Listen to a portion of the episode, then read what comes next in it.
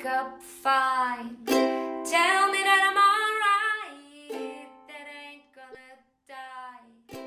Einen wunderschönen guten Morgen, guten Abend oder egal, wo du bist und egal, wann du diesen Podcast hörst. Nimm dir heute, wie jedes Mal bei mir im Podcast, ganz viel Zeit. Vielleicht magst du dir eine Kerze anmachen und du nimmst dir was zu trinken, einen Kaffee oder einen Tee, machst es dir ein bisschen gemütlich, bist vielleicht auf dem Spaziergang, vielleicht aber auch im Fitnessstudio um dir diese neue Folge anzuhören. Mein Name ist Kenra Zwiefka und ich begrüße dich ganz herzlich bei Krebs als zweite Chance, der Mutmacher-Podcast. Heute habe ich wieder ganz wundervolle Gäste eingeladen und es sind diesmal zwei sogar, denn es ist ein Pärchen. Zu Gast sind bei mir Lara und Niklas. Und Lara und Niklas haben eine ganz besondere Geschichte, denn Niklas ist 29 Jahre alt, Lara 27 und bei Niklas wurde im November 2021 die Diagnose Morbus Hodgkin festgestellt, nämlich Lymphdrüsenkrebs. Das Besondere daran ist, dass die beiden sich erst im August 2021 kennengelernt haben und lieben kennengelernt haben. Und verliebt sich, sich verliebt haben, wollte ich sagen. Entschuldigung. Ähm, Lara hat kurze Zeit später den Knoten entdeckt bei Niklas und ähm, hat kurzerhand dann, als die Diagnose feststand, ihre Sachen gepackt und ist zu ihm runter nach Freiburg gezogen. Es ist schon so magisch und ähm, ich freue mich so sehr auf diese Geschichte heute und begrüße jetzt erstmal ganz herzlich bei mir, lieber La liebe Lara, lieber Niklas, so schön, dass ihr da seid. Dankeschön, wir freuen uns auch. Ja, hallo, vielen Dank. Ja, wollen wir ein bisschen zurückgehen? Wir gehen doch einfach erstmal über Schönes rein. Wie habt ihr euch denn kennengelernt? Ja, eigentlich hätten wir uns gar nicht kennenlernen dürfen. Und zwar äh, haben wir uns Oh. tatsächlich online über eine App kennengelernt, äh, Bumble. So was ähnliches wie Tinder, nur der Unterschied ist, dass die Frauen die Männer anschreiben müssen, dass man schon im Profil schon mal so ein paar Fragen hat, die schon automatisch beantwortet wurden und so. Also ein bisschen lockerer. Ähm, ja, und tatsächlich, man kann da auch so einen Umkreis einstellen. Und wir hatten beide einen Umkreis von 50, 60 Kilometern eingestellt, aber wir waren selbst 120 Kilometer auseinander. Also wir hätten uns eigentlich gar nicht matchen dürfen. Und äh, waren noch nicht in der Nähe, aber irgendwie haben wir, also wurden wir uns vorgeschlagen und haben uns super gut verstanden. Ähm, ja, haben dann den Kontakt gehalten und uns dann in Karlsruhe das erste Mal getroffen. Also er kam zu mir nach Karlsruhe Hm? Mit einer Sonnenblume und einer Flasche Wein. Wie süß. Also war, war ein wunderschönes erstes Date und ähm, er war auch sehr aufmerksam mit allem. Also er hatte tatsächlich auch eine Decke dabei, weil wir wussten, dass wir ähm, abends so Schlosslichtspiele in Karlsruhe anschauen. Mhm. Und äh, genau, hatte eine Decke und hat zu Hause sogar Tee gekocht und hat ihn mitgenommen. Also so richtig, richtig Wow. aufmerksam. Wirklich, also sowas habe ich noch nie erlebt. Mehr geht nicht, oder? Nee, mehr geht nicht. Also wirklich ein kompletter Engel. Und dann habe ich mir gedacht, okay, also ich bin danach nach Hause gefahren und habe erstmal geweint, weil das Date so schön Oh, war. wie schön. Und also es war irgendwie alles zu gut. Und ähm, ja, es lief dann eigentlich auch genauso gut weiter. Also es war alles irgendwie wie so eine, ja, ich weiß gar nicht, Märchengeschichte. Es wird alles perfekt, oder? Wow. Ja, auf jeden Fall. Also vom Date bis über den Kontakt, den wir danach gehalten haben, wie wir uns danach dann, ähm, nach zwei Wochen, als ich mal im Urlaub war und sie dann auch immer noch ähm, sehr viel zu erzählen hatten und uns dann endlich auch wieder umarmen konnten. Ja, also die Schmetterlinge waren auf jeden Fall sehr früh da schon. Oh. Also falls ihr, ihr seht es ja leider nicht, ihr hört es ja nur den Podcast, aber die beiden gucken sich auch sehr verliebt an. Also es ist so schön, euch schon alleine zuzusehen. Also dafür schon mal vielen Dank. Ja, wie ging es denn dann weiter? Also ähm, Lara, ich habe eben schon im Vorfeld erzählt, dass du den Knoten entdeckt hast bei Niklas. Kannst du uns mal ein bisschen mitnehmen ähm, in die Situation damals? Ja, auf jeden Fall. Also es war eigentlich äh, relativ unspektakulär, würde ich mal sagen. Also wir haben uns tatsächlich einfach nur geküsst und ich hatte meine Hand an seinem Hals und in einer ganz bestimmten Bewegung, also wenn er sein, seinen Kopf in eine bestimmte Richtung gedreht hat, ähm, war da wie so ein Knubbel, der so am Hals rauskam. Und der war für mich gar nicht zu übersehen. Äh, ich man konnte ihn auch gar nicht irgendwie nicht spüren. Der war so groß, dass ich halt dachte, das weiß er, was er da hat. Also es war wirklich, ähm, ich habe ihn relativ kalt drauf angesprochen und meinte nur, ja, du hast einen Knubbel, ne? Das weißt du.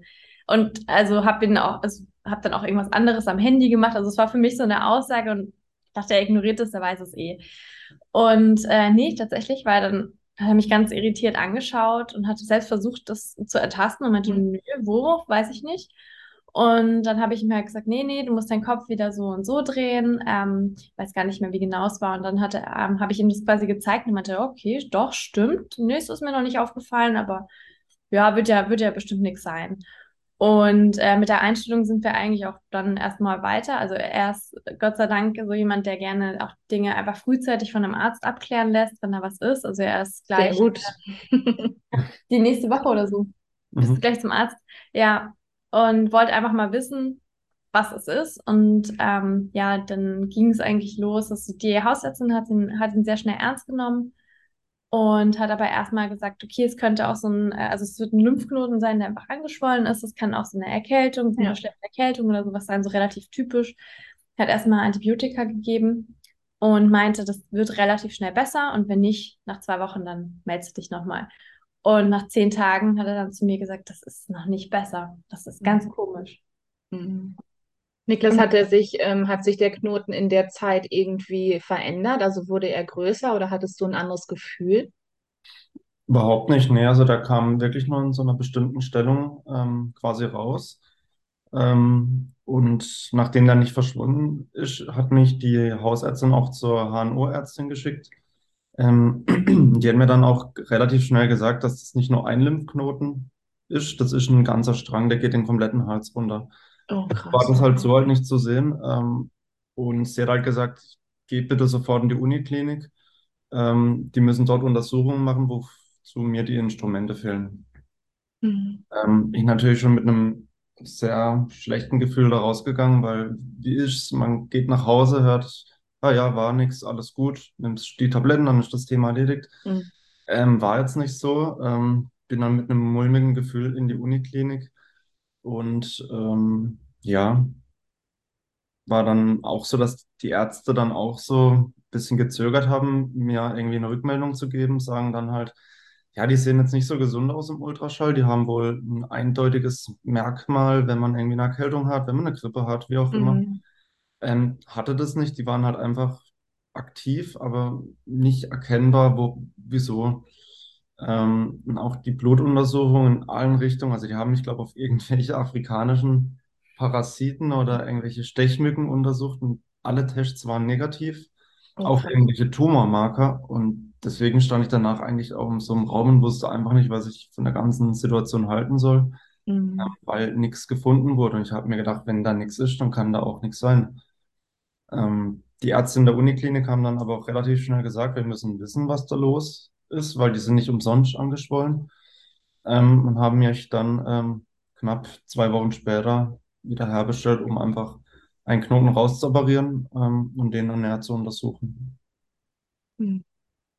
Kannst du uns ein bisschen mitnehmen, ähm, was das oder wie der Moment so war oder vor allem auch, ähm, okay, Niklas, also nochmal, ähm, mit welchem Gefühl bist du danach rausgegangen? Also, dass die Ärzte nicht wirklich was sagen konnten zu dir und dass eben diese Unsicherheit im Raum stand und du eben auch gar nicht wusstest, okay, was ist da jetzt genau los? Ja, den, Tag habe ich noch sehr gut in Erinnerung. Also ich wusste, dass ich sie danach angerufen habe, musste auch dabei weinen, weil ich mich einfach nicht sicher gefühlt habe, was da jetzt genau los ist. Und die Ärzte wussten es eben auch nicht. Und Mhm. dass man halt so weit geht, um da quasi eine Operation deswegen durchzuführen, um einfach einen Lymphknoten rauszunehmen, war halt für mich schon ein Zeichen, dass es ernst sein könnte. Mhm. Ähm, und ich habe mich dann eben auch ein bisschen damit beschäftigt und es ist auch bei den Ärzten das Wort Lymphom irgendwann auch mal ausgesprochen worden, wo ich dann das nicht direkt einordnen konnte. Ist das was Gutes? Ist das was Schlechtes? Ähm, wenn es schlecht ist, wie schlecht und so weiter.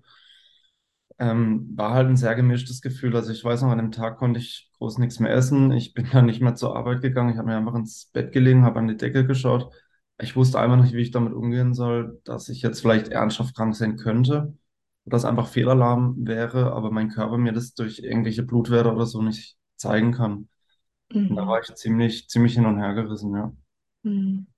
Ähm, hast du sofort mit Lara gesprochen oder hattest du auch Angst vor diesem Gespräch? Mm, Ja, also die Emotionen kamen natürlich erst raus, als ich sie am, am Hörer hatte. Vorher war ich schon so ein bisschen in mich gekehrt und habe versucht, das für mich einzuordnen. Aber das dann auch auszusprechen, dass, dass sie es nicht wissen, dass ich jetzt operiert werden muss, das war dann natürlich doch schon mal, äh, schon mal so eine, ja, wie sagt man, so eine, da wurde es mir vielleicht auch erst klar, dass es, dass ich mich vielleicht wirklich in ernster Gefahr befinde, sozusagen. Ja. Lara, wie war das für dich, als er, also in dem Moment, als äh, Niklas dir gesagt hat, dass es so aussieht, als ob es Krebs wäre? Also ich habe das am Anfang erstmal gar nicht so richtig wahrgenommen, ähm, weil in meinen Augen musste man, äh, zu dem Zeitpunkt hatte ich so die Einstellung, wenn jemand wirklich ernsthaft krank ist, dann sieht man das auch. Dann sind halt die Blutwerte auch schlecht und für mich war es halt so, ich weiß nicht, ich habe ihn gesehen, er war gesund, er hat Sport getrieben, er hat ja auch nicht geraucht, er hat sich gut ernährt und alles. Äh, für mich war es halt, das war ein gesunder Mensch, der hat halt ein bisschen, ähm, ja, angeschwollene Lymphknoten und für mich war das halt gar nichts. Also ich habe das so richtig so von mir weggedrückt, das ganze Thema und dachte, ja, da ist halt nichts dabei und jetzt wollen die es halt ein bisschen genauer angucken und alles gut. Und ich habe ihn halt, also dadurch, dass ich halt überhaupt nicht davon ausgegangen bin, dass es wirklich was Ernstes ist, habe ich ihn halt auch erstmal beruhigt und alles. Aber ich bin auch ein bisschen blauäugig da rein, weil es für mich halt einfach, ja, als, als Laie muss ich halt sagen, muss für mich halt ist ein krebskranker Mensch, der sieht kr- krank aus. Also Hm. kann ich Mhm. dann spätestens die Blutwerte, weil er auch immer meinte, ja, alle Blutwerte sind top. Da war für mich die Sache gegessen. Da habe ich gesagt, okay, der wird keinen, keinen Krebs haben. Es wird irgendwas anderes Logisches sein. Hm. Ja. Ja. Aber es ist auch so gut, dass du eben mit diesem, äh, mit diesem positiven Gefühl da so reingegangen bist und dass du ihn dann ja auch letztendlich gestärkt hast. Du hast ihm wieder Mut gemacht, Hoffnung gemacht, dann eben auch. Ähm, und das ist natürlich auch ganz, ganz wichtig, gerade in dieser Situation so aufgefangen zu werden, ne? Ja, wir waren ja noch gar nicht richtig zusammen, oder? Doch, wir waren Da waren wir gerade zwei, so. drei Wochen oder sowas waren wir Oh, zusammen. okay. Wahnsinn. Total schön. Ähm, wie ging es dann weiter? Wie lange hat es gedauert, bis die Diagnose dann wirklich feststand? Mm, Das hat nur eine Woche gedauert. Also eine Woche bis zur Diagnose, was es genau ist. Und dann nochmal eine Woche, um alle möglichen Untertypen oder irgendwelche Werte, die auf einen bestimmten Typ schließen lassen, äh, zu ermitteln. Ähm, die Nachricht habe ich per Telefon im Auto bekommen. Ich weiß noch, da waren wir gerade auf dem Weg ähm, in die Stadt zum Essen. Mhm. Ähm, die Ärzte woll Ärztin wollte es mir auch erst gar nicht sagen. Sie sagte, ja, wäre gut, wenn Sie morgen in die Uniklinik kommen. Dann habe ich, haben wir schon gedacht, ja, das klingt jetzt nicht so gut. Und dann, ja, sie hat auch direkt gesagt, ruf dann nochmal an. Du musst jetzt wissen, was da los ist, wenn sie jetzt schon so kommt. Mhm. Ähm, genau, und dann hat sie es mir am Telefon eben gesagt, hat aber dann direkt gemeint, ich habe eine gute Variante erwischt, die war, die kann man top behandeln. Da gäb's, da hätte es mich deutlich schlimmer treffen können und so weiter. Aber bei mir war da trotzdem komplettes Gefühlschaos. Wir sind da schon mal auf den Parkplatz gefahren, äh, lagen uns in dem Arm. Ich habe geheult wie, wie noch nie, glaube ich. Ähm, Warst auch sauer, ne? und war dann einfach auch sauer, weil ich das nicht verstehen konnte, wieso das jetzt genau mir passiert ist. Warum ist das jetzt? Mir geht's gut, das ist doch eigentlich alles in Ordnung. Und dann kommt so eine Diagnose und da, das kann man erstmal überhaupt nicht einordnen. Da verschwimmt alles, man stellt plötzlich alles in Frage. Weil, ja, man, die Diagnose Krebs, da denkt man sofort an den Tod, wie lange habe ich noch Ja. und so weiter. Ja. Das war erstmal komplett, komplettes Chaos bis zum nächsten Tag in der Uniklinik, wo, wo uns alles auch erklärt wurde, was, was steht jetzt an, was kommt auf uns zu, was bedeutet diese Krankheit überhaupt, was passiert da. Ja, ich sage jetzt mal, die Welt war dann halbwegs wieder in Ordnung, weil wir wussten, man kann es top behandeln und so weiter. Mhm. Aber ja, dann, dann war der nächste schwere Schritt, das dann quasi der Familie irgendwie beizubringen, den eigenen Eltern und so weiter. Das Mhm. war dann schon ein, ein recht dunkler Tag, ja. Ja. Ja, also das, Das stelle ich mir eben auch vor, gerade ähm, wenn man noch so jung ist wie du und wenn du dann eben ähm, so eine Diagnose bekommen hast, dass du Krebs hast und dann musst du es deinen Eltern mitteilen, die letztendlich alles dafür tun, dass es ihren Kindern gut geht, dann ähm, stelle ich mir das auch unglaublich hart vor und ähm, möchte auch gar nicht in dieser Situation stecken, dann eben auch. Und ähm, magst du uns so ein bisschen mitnehmen? Hm, habt ihr das zusammen gesagt? Also kannten deine Eltern auch schon Lara? Hast du Lara mitgenommen, so ein bisschen eben so als Beistand und eben so als Hilfe? Oder wie war das? Genau, also nach der Uniklinik sind wir eigentlich direkt zu ihnen gefahren. Ähm, sie war dann auch Gott sei Dank dabei. Ich glaube, allein hätte ich das auch überhaupt nicht hinbekommen. Mhm. Ähm, ja, war ein bisschen unglücklich. Mein Papa war nur zu Hause, meine Mama kam erst eine Stunde später und mein Papa hat halt gemerkt, dass irgendwas los ist. Dann haben wir es quasi meinem Vater erzählt, haben dann erstmal, ja, war die Stimmung natürlich erstmal schlecht. Dann kam die Mama nach Hause, hat dann auch direkt gesagt, es ist hier so ungewöhnlich still. Was, was, was ist los? Ähm, da muss man halt zweimal quasi durch die Hölle gehen, mehr oder weniger. Ähm, aber also die Lara war da sehr, sehr tapfer. Die hat sich auch quasi um meine Eltern gekümmert, hat sie geschnappt, ist mit ihnen kurz darauf, glaube ich, sogar ins Fitness gegangen, um irgendwie auf andere Gedanken zu kommen. Ähm, hat Wow. ihnen auch Mut zugesprochen, weil sie mit bei der Ärztin war. Auch sie hat es gehört, was die gesagt hat und so weiter. Ähm, und nochmal einen Tag später hatte ich einen direkten Termin in der Onkologie. Ähm, da wusste ich auch direkt, was kommt an Therapie auf mich zu und so weiter. Da war dann auch ähm, kurz darauf bekannt, welcher Untertyp das jetzt genau war bei mir. Ähm, Mhm. da muss man sich halt anhören von einem Arzt ja einen Sechser am Lotto, wenn man sich Krebs aussuchen muss, weil genau den kennen wir mit am besten und den kann man sehr gut behandeln. Äh, ja, hat, klingt natürlich erstmal Spruch. ja, Ja, klingt sehr positiv eigentlich, aber in dem Moment ja, konnte man sich über so eine Nachricht natürlich nicht so wirklich freuen. Mhm. Ähm, man war froh, dass es eine, eine Therapie gibt und ähm, ja, dass man damit auf jeden Fall auch bald beginnen konnte. Interessant fand ich, ähm, wir durften tatsächlich zu zweit äh, in die Onkologie, weil es eben immer den Betroffenen gibt und dann ist es immer besser, dass man eben noch jemanden dazu nimmt, Mhm. ähm, damit eben die Informationen, die gegeben werden, besser verarbeitet werden. Und Sehr wir kamen raus und er wusste noch alles und ich hatte nichts mitbekommen gefühlt. Er hat es immer seinen Eltern dann erklärt. Ich dachte mir so, echt, hat sie das gesagt? Weiß ich nicht. Ich war eigentlich, also innerlich so gefühlt war ich geschockt. Also zumindest habe ich eben gemerkt, dass ich nichts aufnehmen konnte. Mhm. Und, äh, er war da viel, viel tapferer als ich. Also ähm, ich konnte eigentlich nur dabei stehen und äh, mehr konnte ich eigentlich auch nicht machen, weil er schon von sich aus so, so ein Kämpfer war. Hm.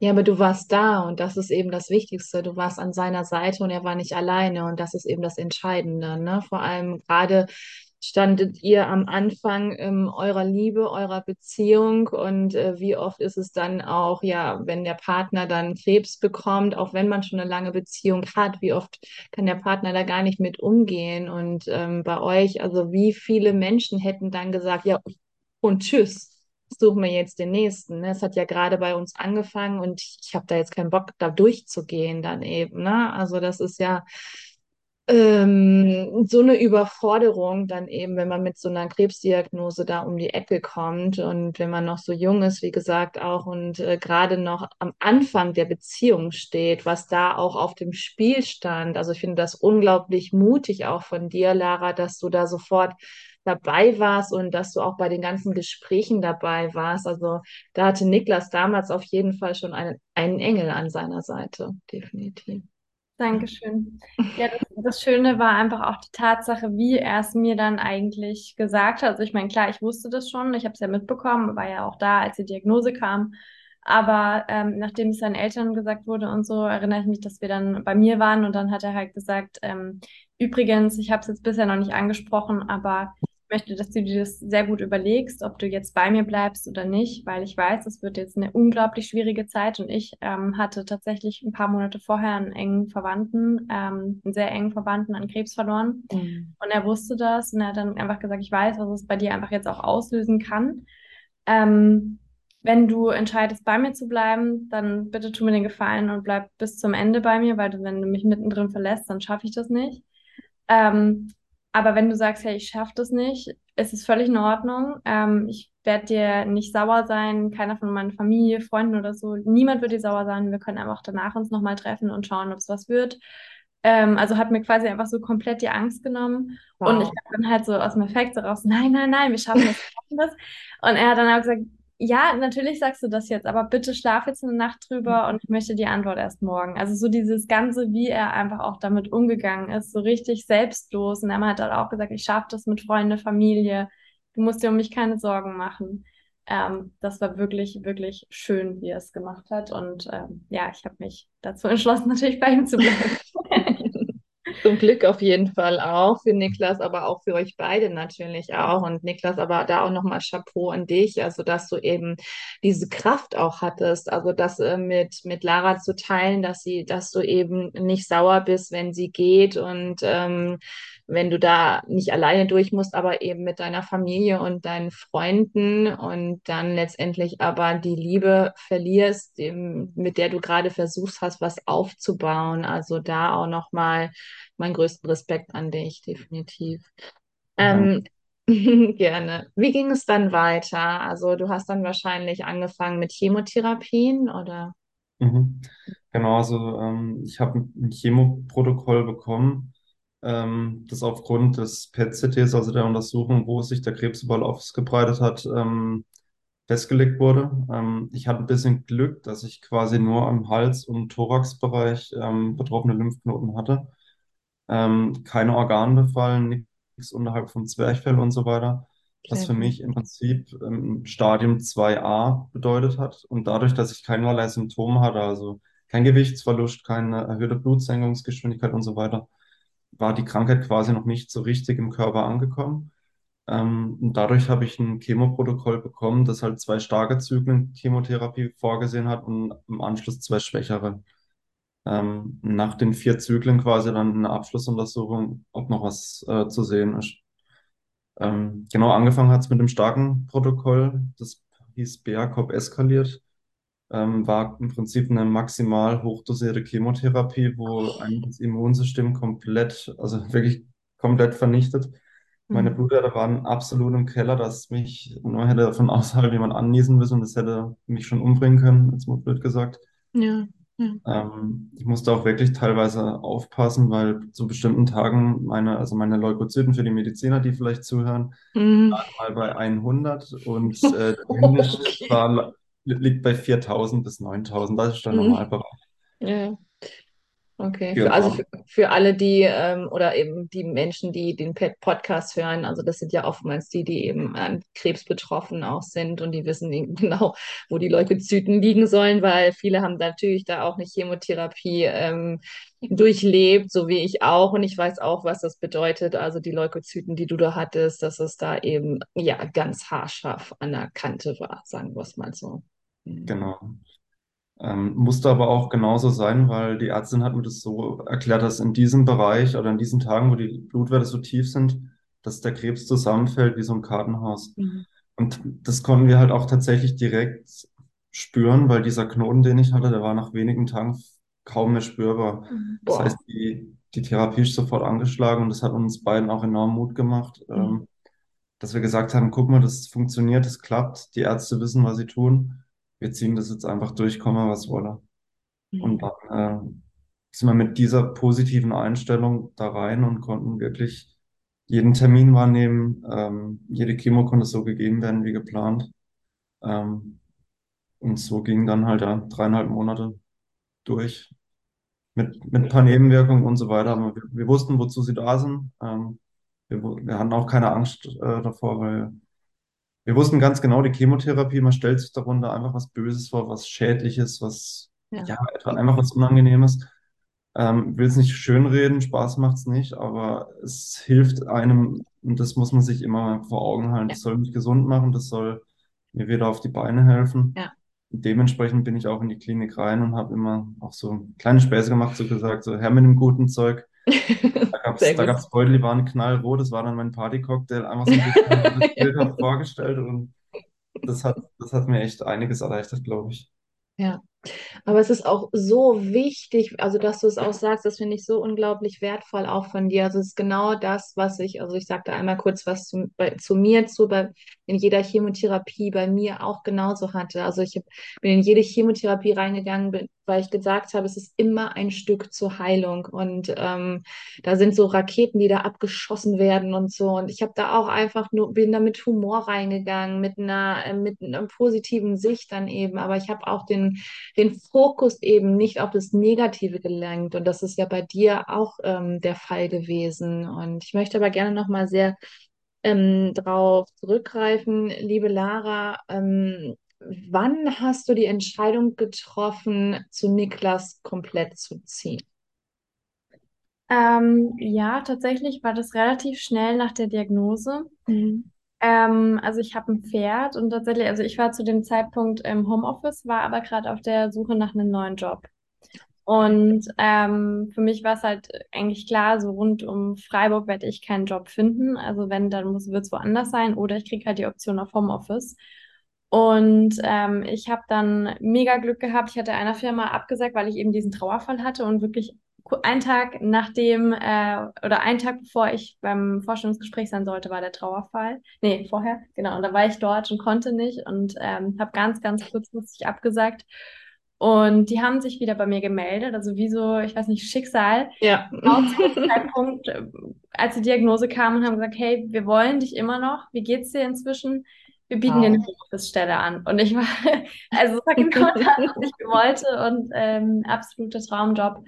Und dann habe ich auch gesagt, okay, ähm, es soll ja irgendwie alles so passen. Und nach der Diagnose, ähm, als ich dann eben auch die Möglichkeit hatte, weiterhin im Homeoffice zu arbeiten und dann auch einen Stall vor Ort gefunden habe für mein Pferd, habe ich gesagt, okay, jetzt habe ich eigentlich alles.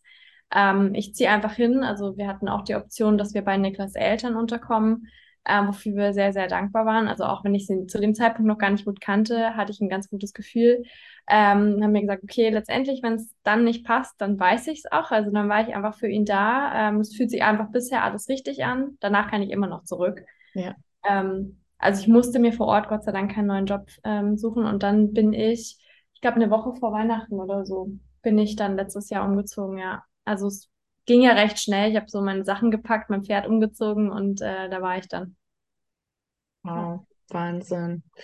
Ja, also was für ein schönes Weihnachtsgeschenk auch, ne? Wenn man das mal so, wenn man das mal so betrachtet. Und ähm, auch da nochmal, also du hast ja, du hast ja von Schicksal gesprochen und ähm, auch da wurden dir eben, ja, wie gesagt, wie Engel geschickt, die eben ähm, dein zukünftiger Arbeitgeber jetzt ist und die Ja. eben gesagt haben, hey, Lara, wir wollen dich immer noch und die Tür steht offen, also du musst nur zusagen dann eben, ne? Also ähm, sehr, sehr, sehr, sehr schön. Sehr, sehr schön.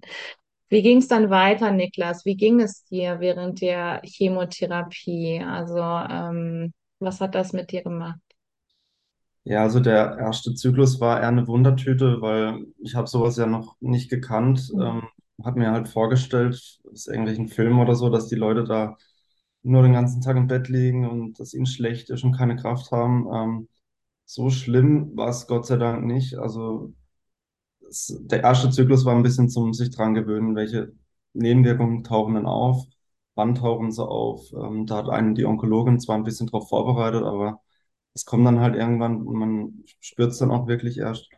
Ähm, und da haben wir dann relativ schnell gelernt, einfach, wann tritt welche Nebenwirkung ein. Das waren beispielsweise ähm, Schmerzen in der, in der, in der Mundhöhle und im Hals, ähm, weil sich dort die schnell teilenden Zellen zerstören. Ähm, dazu gehört halt nicht nur der Krebs, sondern auch die Schleimhäute.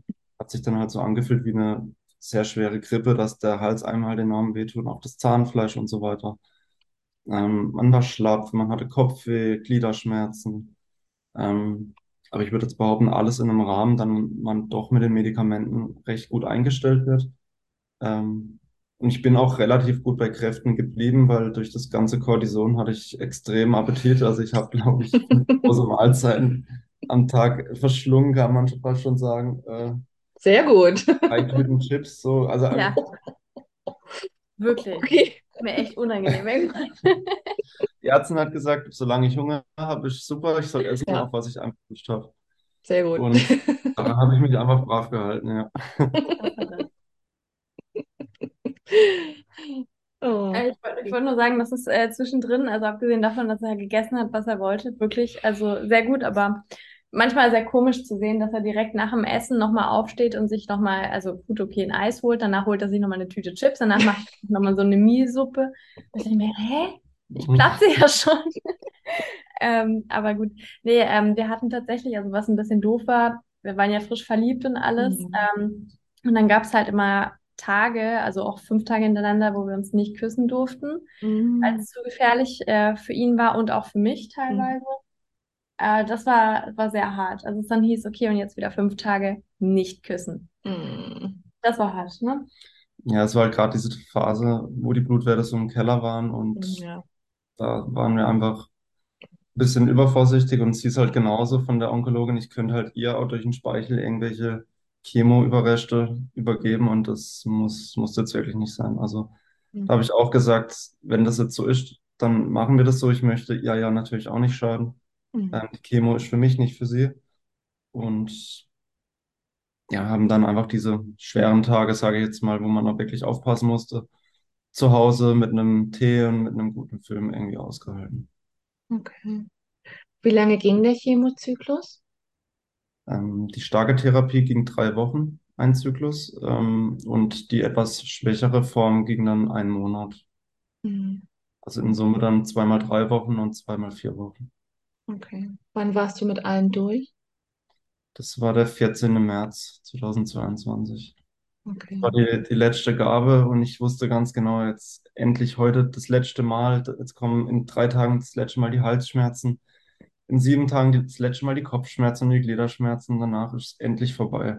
Mhm. Ähm, weil das ist auch etwas, das man lernt während einer Chemotherapie, das ist ein, das ist ein ähm, Marathon, das ist kein Sprint.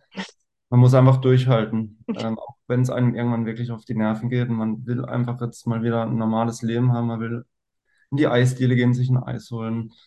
Gut, im Winter jetzt vielleicht nicht, aber einfach mal wieder unter Leute gehen und so, weil da haben wir auch beide wirklich zurückgesteckt und auch Mhm. meine Eltern, wofür ich denen wirklich dankbar war, ähm, dass die sich einfach auch zurückgehalten haben und wir einfach auch ohne Erkal Erkältung, Erkrankung oder sonst was die Zeit einfach überstanden haben. Und danach Mhm. konnte das Leben sich einigermaßen, wenn die Blutwerte auch natürlich gepasst haben, sich wieder ein bisschen einpendeln. Okay. Ähm, habt ihr über den Gedanken Tod euch auch ähm, ja ein bisschen so auseinandergesetzt? Also war der, war das Wort Tod im Raum oder auch diese Angst vor dem Tod?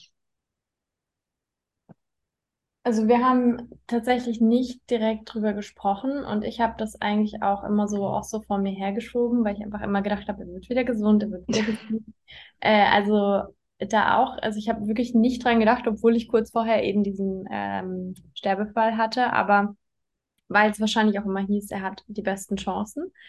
Ähm, was aber danach war, anscheinend hatte ich da irgendwas verdrängt. Ähm, wir haben dann Monate danach, also fast ein Jahr danach, einen Film angeguckt, ähm, wo der Freund gestorben ist und ich habe mich nicht mehr halten können. Ich musste so weinen und also ich habe wirklich einen Heulkrampf bekommen. Und er, ähm, das hat mir voll leid, der war dann neben mir und hat dann auch immer gedacht, hast du, also hat mich dann auch gefragt, hast du Angst, dass ich sterbe? Und ich, ich Mhm. konnte das gar nicht beantworten, weil irgendwas tief in mir hat so gelitten bei diesem Film und das kannte ich gar nicht von mir. Also ich bin jetzt nicht so, dass ich da immer weine. Ähm, aber ich hatte wirklich einen Heulkrampf und anscheinend habe ich da wohl drüber nachgedacht, aber nicht bewusst. Mhm. Ja. Und zumindest die Angst gehabt, ja. Mhm. Ich weiß nicht, bei mir war das eher so, dass ich mir am Anfang gedacht habe, das könnte was Ernsteres sein und habe mich mit dem Thema einfach auch bewusst auseinandergesetzt, einfach um zu wissen, was kommt auf mich zu, was könnte diese Krankheit verursachen, wie auch immer. Habe aber effektiv nie den, ich glaube, ich habe dem Tod einfach keinen Platz gelassen, keinen Freiraum. Ob das jetzt gut war oder schlecht, weiß ich nicht, aber es war für mich einfach keine Option. Ähm, es war keine Option aufzugeben und deswegen war es für mich ehrlich gesagt nie eine Option, darüber nachzudenken.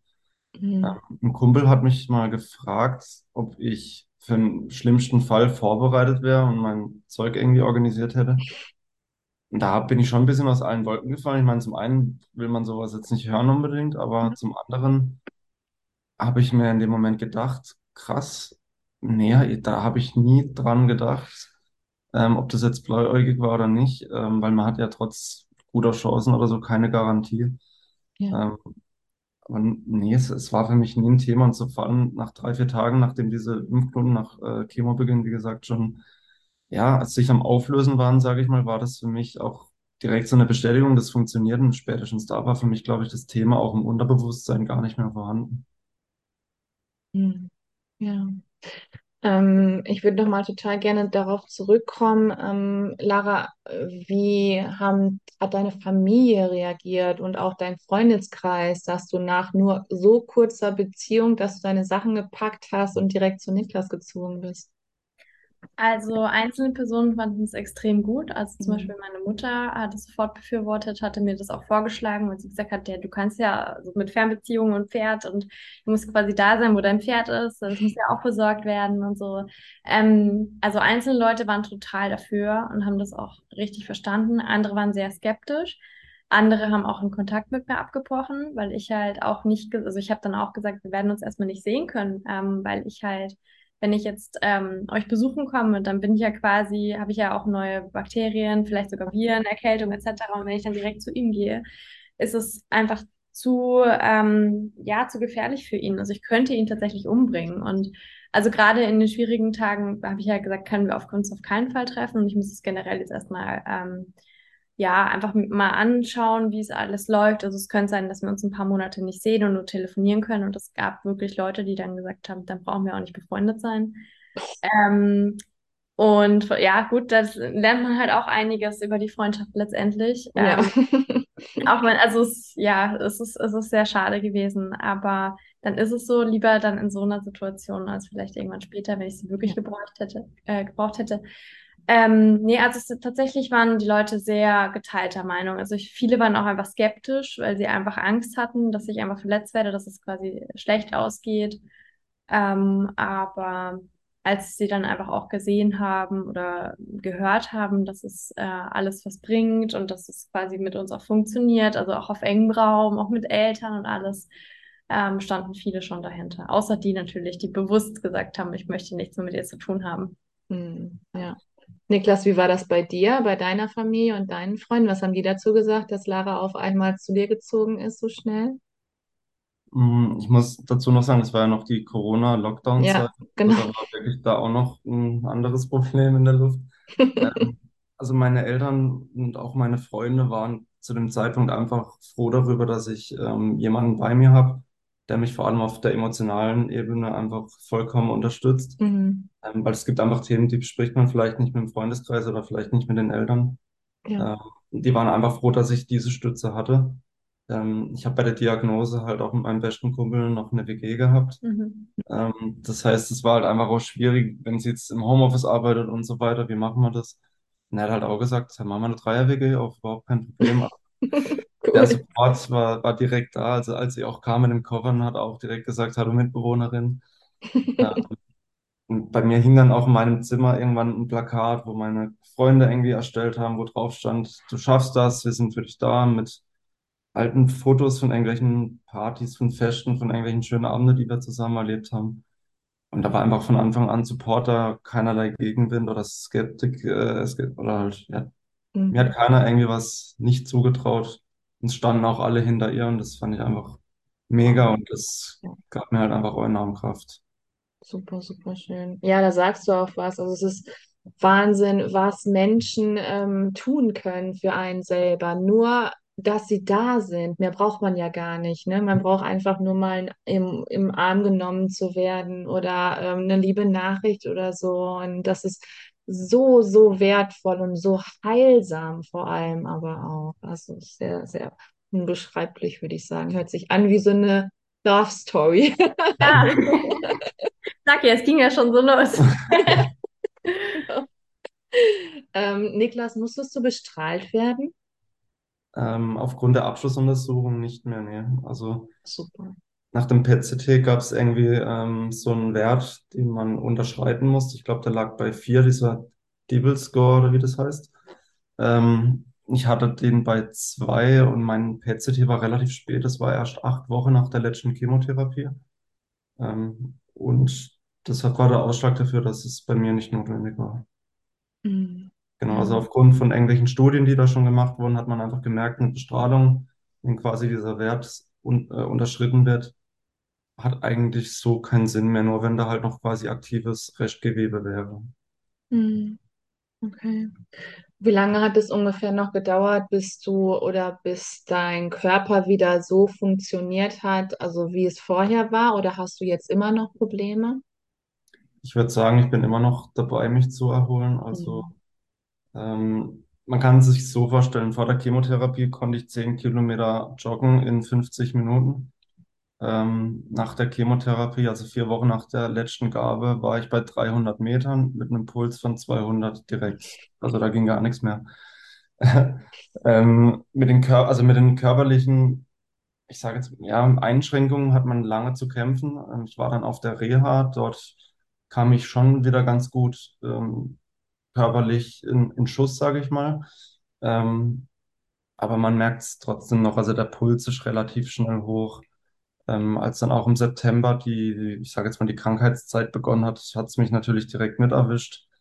Ähm, Mhm. das Immunsystem ist einfach immer noch sehr, sehr schwach. Ähm, ich habe immer noch diese Leukozyten von, gerade noch bei 3000, also eigentlich immer noch vermindert, sage ich mal. Ähm, nehme jetzt auch so eine Immunkur, um mich in den kalten Wintertagen nicht bei jeder Kleinigkeit irgendwie anzustecken. Ähm, und ja, wenn ich halt Sport, wenn ich halt körperlich nicht mich ein bisschen überanstrenge, gerade bei der, bei der Witterung, bei, bei Minusgraden oder so, werde ich einfach auch wieder relativ schnell krank. Und da ist momentan so ein bisschen die Schwierigkeit, den Spagat hinzubekommen, ähm, sich trotzdem körperlich weiter zu betätigen und irgendwie wieder fit zu werden, weil ich möchte natürlich auch wieder zehn Kilometer joggen können und so weiter. Ähm, aber halt gleichzeitig nicht jede Woche irgendwie mit Husten und Schnupfen irgendwie krank im Bett liegen.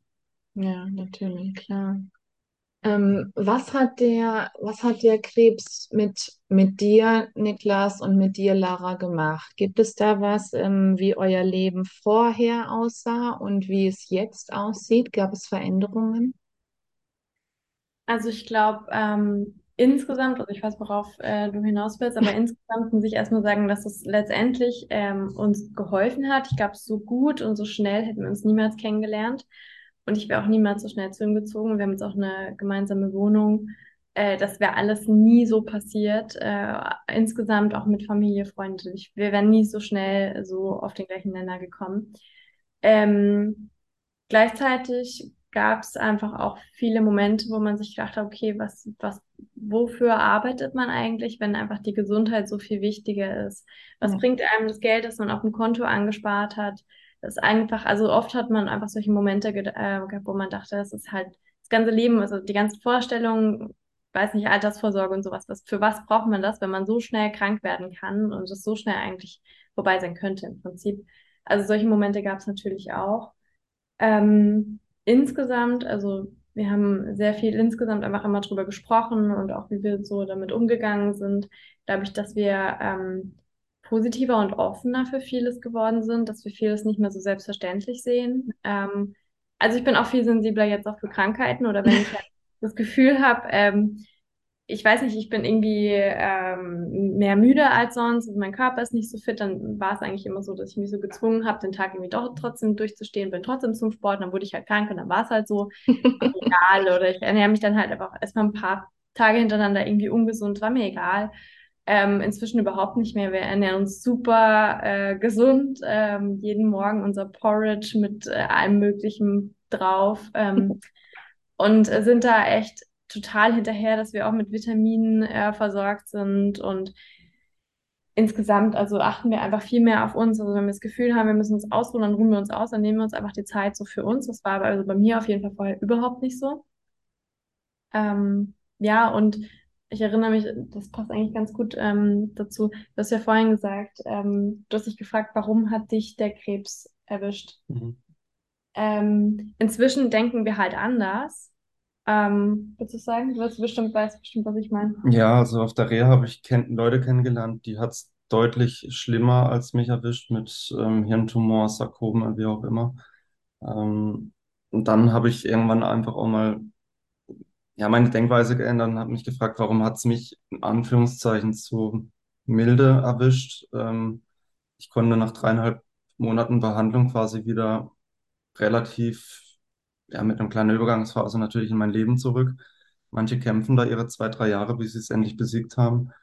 Ähm, da hat man schon so ein bisschen ein Gefühl entwickelt, so, hey, das war jetzt irgendwie, bist du mit einem blauen Auge davon Hm. gekommen.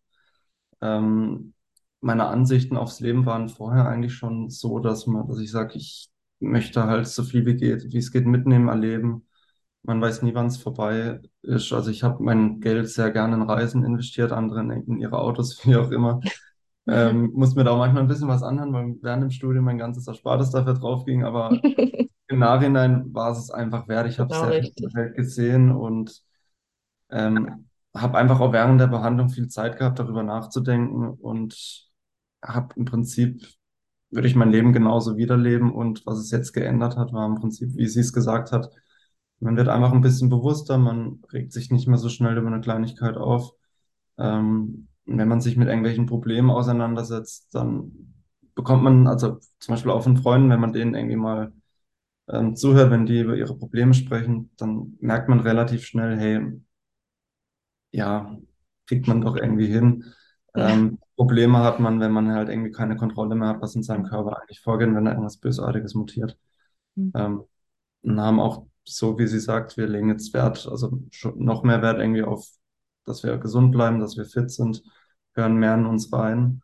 Ähm, was halt zum Beispiel auch viele nie machen würden, ist, wäre halt irgendwie Geld in die eigene Gesundheit investieren, weil es kostet ja Geld. Wenn es jetzt irgendwelche Mhm. Nahrungsergänzung wäre oder irgendwie mal ein Sportkurs oder sowas, ähm, da sind wir mittlerweile so, dass, ja, wir tun es für uns und Ja. die Gesundheit ist, mit dem steht und fällt das ganze Leben im Prinzip. Absolut, ja. Ähm, Niklas, hast du dich verändert zu dem Niklas ähm, vor dem Krebs und zu dem Niklas nach dem Krebs? Ähm, ich würde sagen, ja, wie das mein Umfeld wahrnimmt, weiß ich nicht. Also, Da kann Lara ja gleich mal drauf eingehen.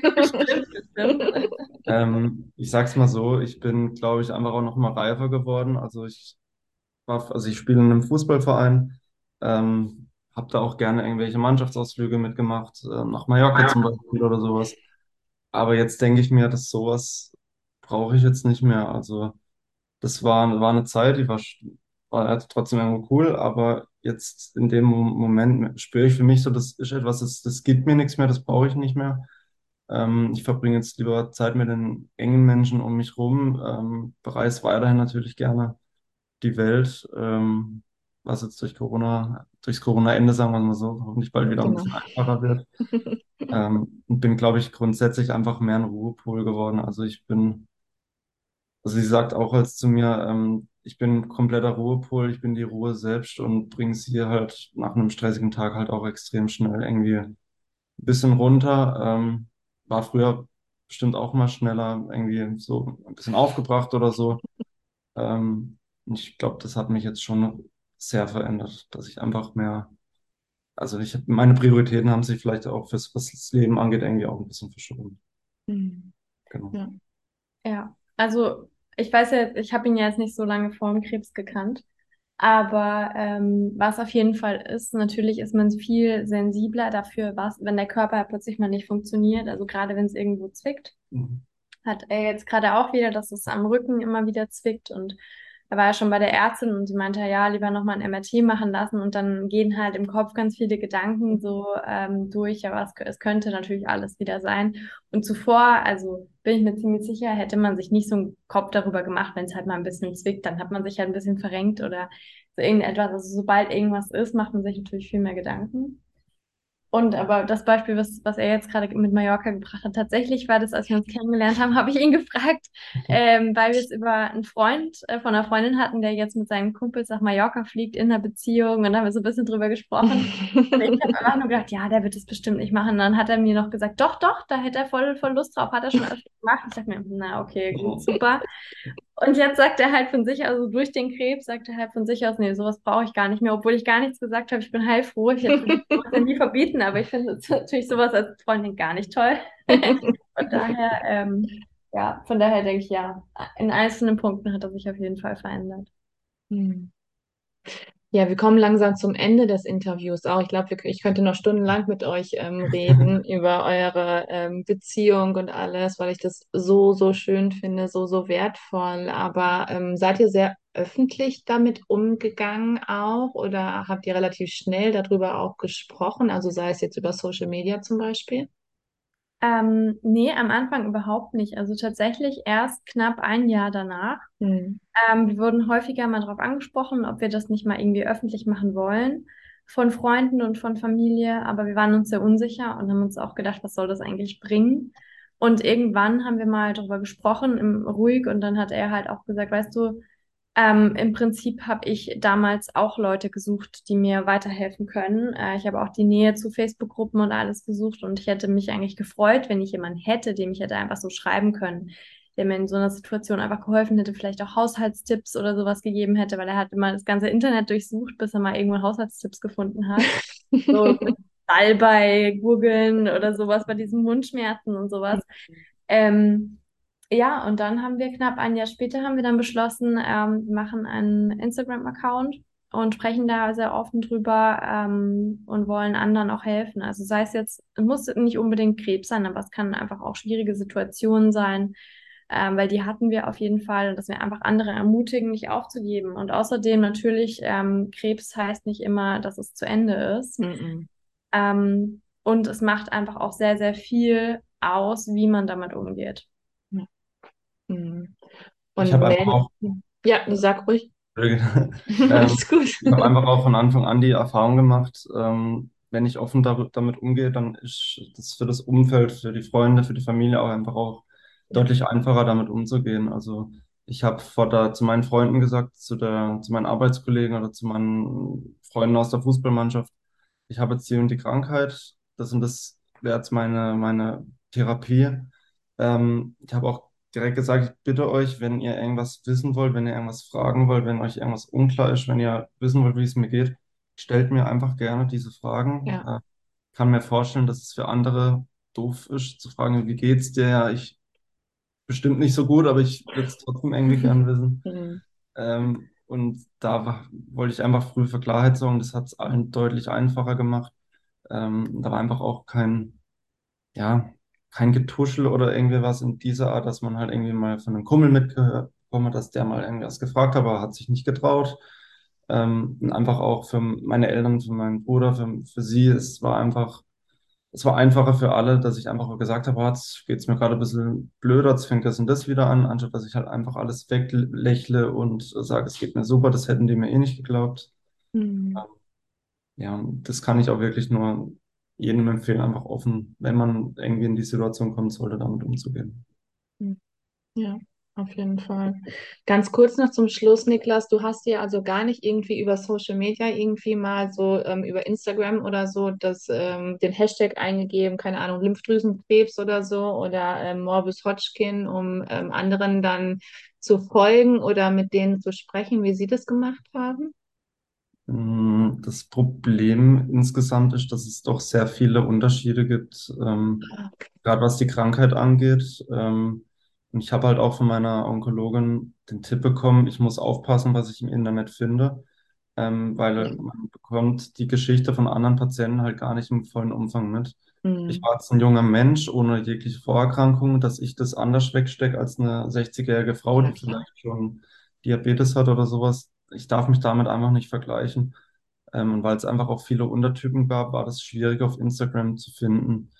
Ähm, im Facebook gab es dann allerdings eine Gruppe, ähm, die heißt dann einfach auch Lymphdrüsenkrebs, Morbus Hodgkin, wo einfach aktuell Betroffene oder ehemalige Betroffene füreinander da waren ähm, und konnte dort auch speziell für meinen Subtyp, für mein Stadium und so weiter, für meine Therapie ähm, mir Informationen holen. Ähm, bin dann auch noch auf andere Kanäle gestoßen. Da gäbe es noch andere Möglichkeiten wie den Eisvogelverein. Mhm. Die haben ihren Sitz in Berlin. Ähm, die, die sind ja auch Partner, können auch Paten sein für Betroffene und unterstützen die dabei. Ähm, genauso wie Jung und Krebs. Ja, ich wollte es gerade sagen, jungen Krebs kennt ihr bestimmt auch, ne? Genau, genau, aber erst dadurch dann am Ende. Mhm.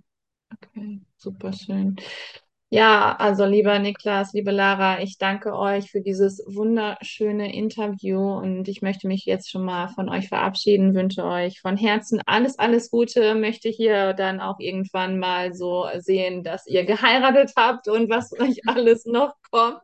Ähm, nimmt mich da gerne mit und ich verabschiede mich jetzt schon mal, sage alles, alles Liebe, bleibt gesund auf jeden Fall und die letzten Worte gehören nur euch, was ihr noch der Community mitteilen möchtet. Ja, vielen Dank. Dir auf jeden Fall auch alles, alles Gute. Danke für deine Zeit und äh, danke euch, dass ihr zugehört habt. Ähm, ja, wir laden euch auf jeden Fall ein, falls ihr uns kontaktieren wollt. Ihr könnt uns jederzeit über Instagram schreiben. Wir heißen Hard Time Travel, also wie das Herz auf Englisch, Hard Time Travel. Ähm, ja, wenn ihr drüber schreiben wollt, vielleicht wie ihr unsere Podcasts jetzt auch fandet oder generell einfach Kontakt sucht, wir sind auf jeden Fall für euch da, wenn ihr Fragen habt. Ähm, geht gar nicht nur um Likes und Follower etc., sondern wirklich einfach um den persönlichen Kontakt. Also wir würden uns freuen. Und ja, ich sag mal in unserem Namen vielen, vielen Dank für die Zeit und für alles. Tat sehr gut, wieder drüber zu sprechen. Ja, vielen Dank. Ja. Ihr Lieben, was war das für ein wunderschönes Interview? Wäre es nicht diese Schattenseite Krebs, hätte ich gesagt, ja, Manhattan Love Story, Freiburg Love Story oder so vielleicht. Aber es ist so schön, wie Niklas und Lara gemeinsam diesen Weg gegangen sind und äh, wie wichtig es ist, einen Partner an seiner Seite zu haben, einen Fels in der Brandung, ähm, wie das bei mir zum Beispiel mein Mann ist, der die ganze Zeit für mich da war, wie ein Fels in der Brandung, wie wichtig Familie ist, wie wichtig Freunde sind, Freundschaft. Und vor allem dieses Du bist nicht allein. Und das möchte ich dir gerne mitgeben. Und es gibt Hoffnung, es gibt Mut, es gibt Kraft, es gibt Zuversicht, der Weg geht weiter, Krebs ist nicht das Ende, so wie auch Lara und Niklas das beide gesagt haben. Sie haben sich sehr geändert, auch was das angeht, Thema Dankbarkeit, wie sie das Leben jetzt sehen. Das möchte ich auch dir ans Herz legen und verabschiede mich jetzt in diesem Sinne. Bleibt gesund, wie immer, habt eine wunderschöne Woche. Ich freue mich schon auf nächste Woche und wenn auch du eine Geschichte zu erzählen hast, die mit dem Krebs zu tun hat, dann melde dich doch gerne bei mir. Dann sitzen wir hier bald gemeinsam. Alles, alles Liebe, deine Kendra.